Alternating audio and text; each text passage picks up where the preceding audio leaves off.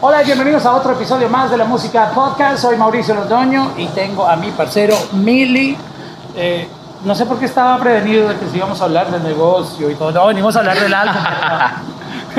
y, y yo no sé cómo tú haces para aguantarte esta tentación.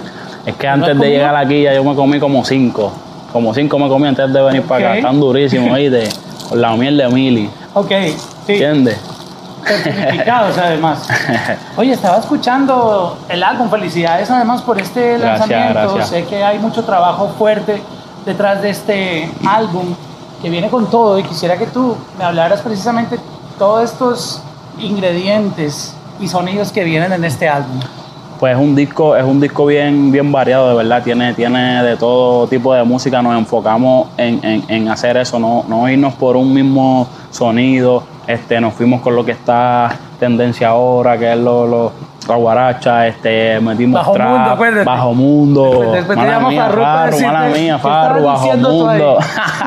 Bajo Mundo le metimos desde ese sazón, este reggaetón, danzo, la afrobeat, en verdad es un disco súper, súper variado, variado y estoy súper contento de que estamos en la calle rompiendo.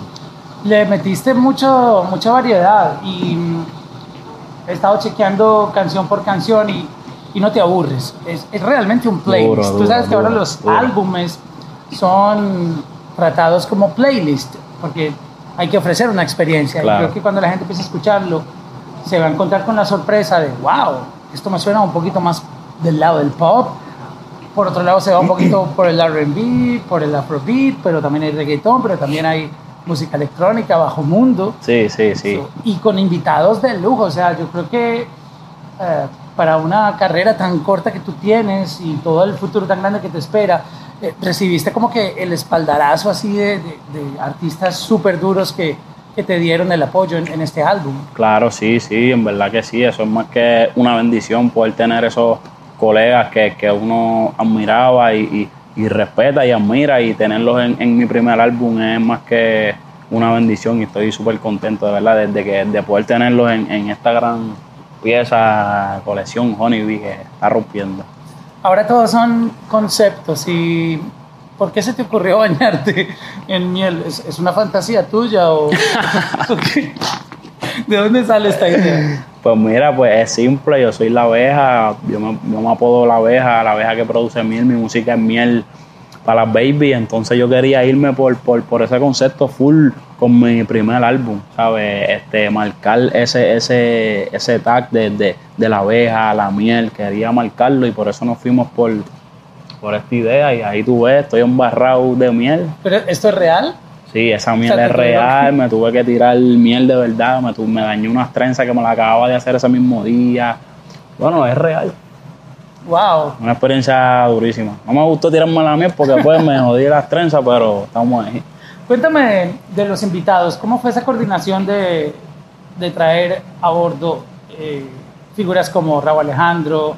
Este, tuviste obviamente Farruko, que es tu, tu padrino, pero también hay muchos más artistas. ¿Cómo fue ese proceso? Eh, ¿tú ¿Les fuiste mostrando canciones o cómo se fue dando estas colaboraciones? Pues mira, este, No te enamores, Rimi fue, fue una colaboración que, que, me, me, me comentó que yo saqué mi primer tema que fue solo, que fue No te enamores, este, y él decidió como que teníamos que hacerle un Rimi porque el tema estaba durísimo y me dijo, papi, yo me voy a montar en ese tema, ese tema me encanta, cuenta conmigo y tírale a los demás artistas para trabajar. Y yo les presenté el tema a los artistas y, y en verdad es un tema que está durísimo comercial. Los artistas dijeron que sí, de una, sin pensarlo, tiraron en el tema y en verdad No te enamores Ritmi es el tema más grande de mi carrera, con más de 160 y pico de millones de views en YouTube, más de 200 millones de streaming en Spotify, ¿me entiendes? Que fue un tema súper, súper mundial y, y por eso es un tema que tiene que estar en, en, en mi primer álbum, porque fue, mi, eh, fue un tema que, que marcó mi carrera, ¿entiendes? Igual es el tema de Date tu Guille, que está Raúl Alejandro, está Mike Tower, está Farruko, este, Larry Over, ¿sabes? Fueron, fueron dos temas que, que marcaron mi carrera y, y era obligado que tenían que estar en este álbum. Oye, ¿cómo haces para sentirte contento con el resultado final? Y me refiero a la cantidad de canciones, porque sé que se graban muchas más. Hay canciones que no quedan en el álbum que también estaban como en tu plan, decir, esta Claro. me gusta. Sí, sí. Pero sí. muchas veces hay canciones que, pues, por Pues esas sí, cosas para- de una reunión, de mira, creemos que estas son, Claro, todos claro. votan, se quedan por fuera. Eh, Sí, no. ¿Cómo fue ese proceso? Pues mira, hicimos un- obviamente como todo un listening section con, con Fran, este, Fran Miami en, en- en el estudio ahí, en su oficina. Y empezamos a escuchar. Yo le llevé alrededor de cuarenta y pico canciones. Wow. Yo tenía, ¿sabes? Un repertorio de canciones, pero yo grabé un montón de canciones, ¿sabes? Él me dijo, papi, tenemos que hacer un álbum. Y yo me metía todos los días al estudio, ¿sabes? Estaba durmiendo en el estudio. Ahí trabajando, haciendo música con los productores, trabajando. Yo le vi como cuarenta y pico de canciones.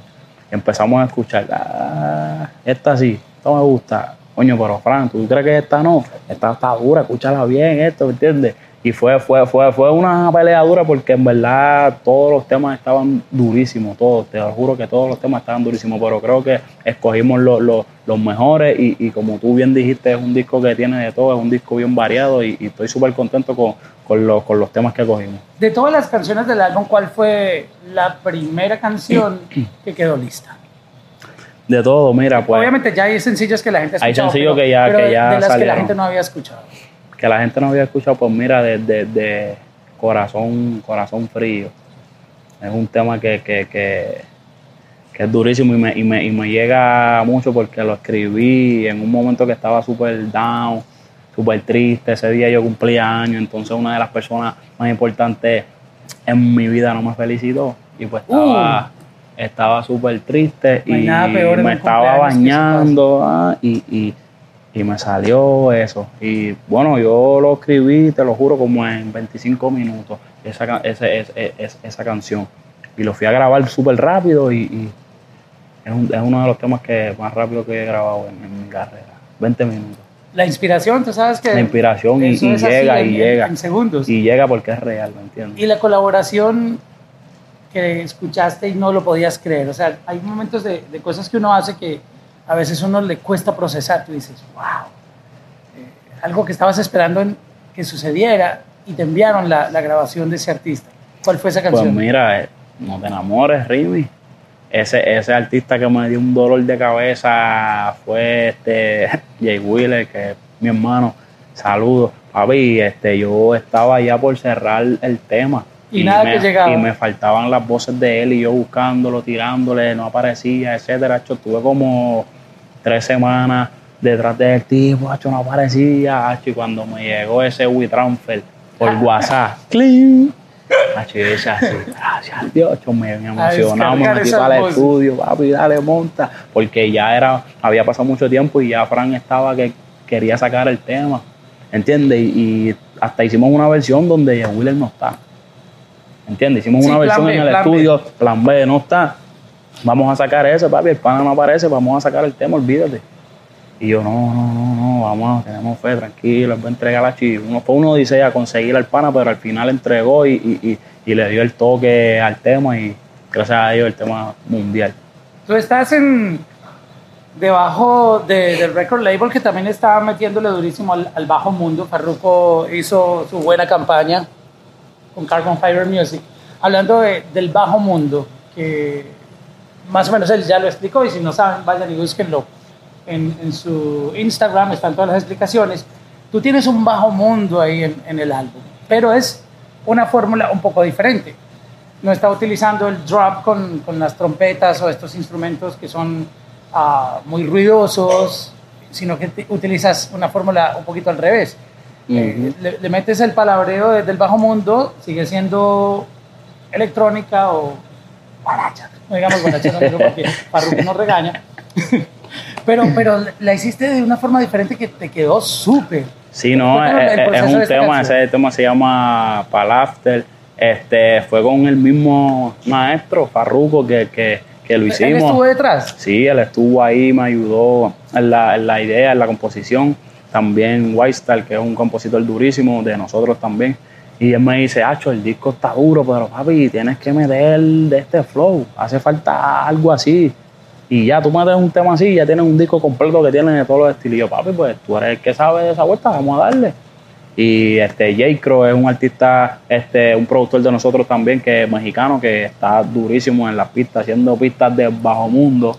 El tipo está durísimo. Nos hizo la pista y empezamos a, a crear y sacamos ese, ese, ese tema. Durísimo, durísimo. ¿Por qué tomaste la decisión de no ponerle la- las trompetas o estos instrumentos básicos que se les ponen en el drop?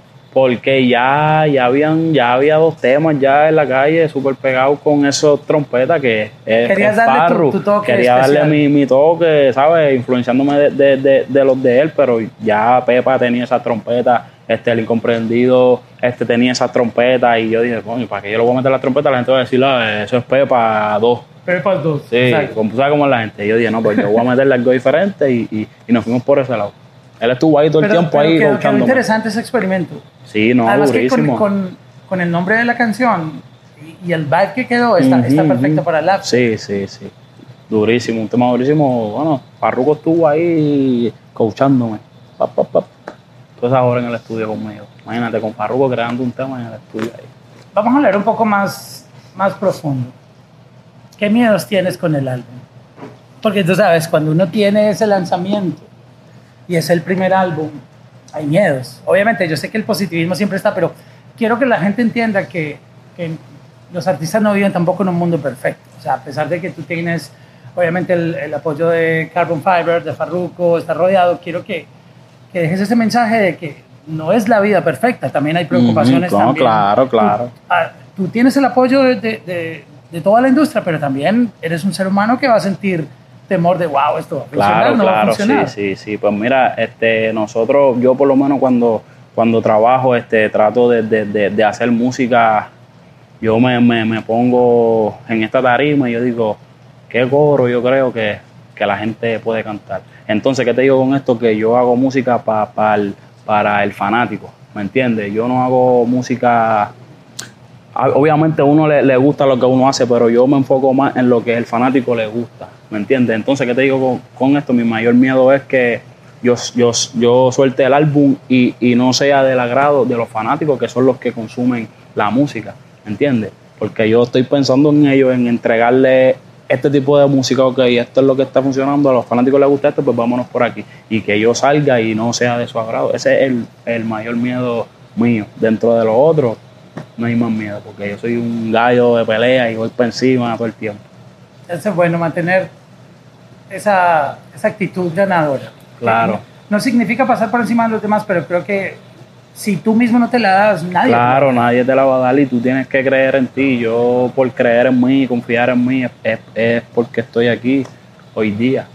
Porque si no creyera en mí, no estuviera aquí.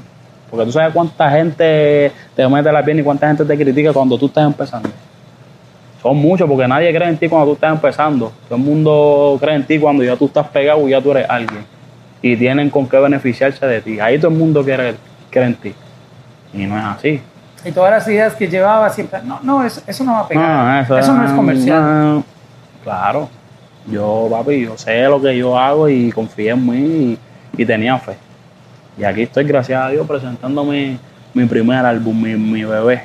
Tu bebé. qué, qué increíble. Eh, creo que se debe sentir am, espectacular esa sensación de, de tener un proyecto, porque no es lo mismo un sencillo que tener ya tu propio álbum. Sí, mi no, propio álbum. palabras es- sí, sí, es, es- es- es un sueño, de verdad, era uno de mis sueños. Eh, Cuando yo estaba entre en la música, yo decía, yo veía cuando fulano sacaba tal disco y se posicionaba tal y tal y tal y vendía tantas de esto esto. Y yo, ya, qué duro sería sacar un álbum. Creo que ese sería uno de mis grandes sueños en la música, sacar mi propio álbum, ¿sabes? De, de, de mostrarlo. Lo, lo- es, como- es un hijo, ¿me entiendes? Es un hijo, ¿sabes? Te, te presento a mi hijo, ¿me entiendes? Es de los de, demostrando lo que, lo que, lo que yo tengo. No, bro, ya me dio hambre. Vamos a comer, estoy comiendo. Ya le dio hambre. Mira, allá atrás nadie, estar aquí, parcero. allá atrás nadie quiere. Un duro. comido, pero yo sí. Gracias por venir. No, papi, gracias a ti siempre. Y la leche para esto del café.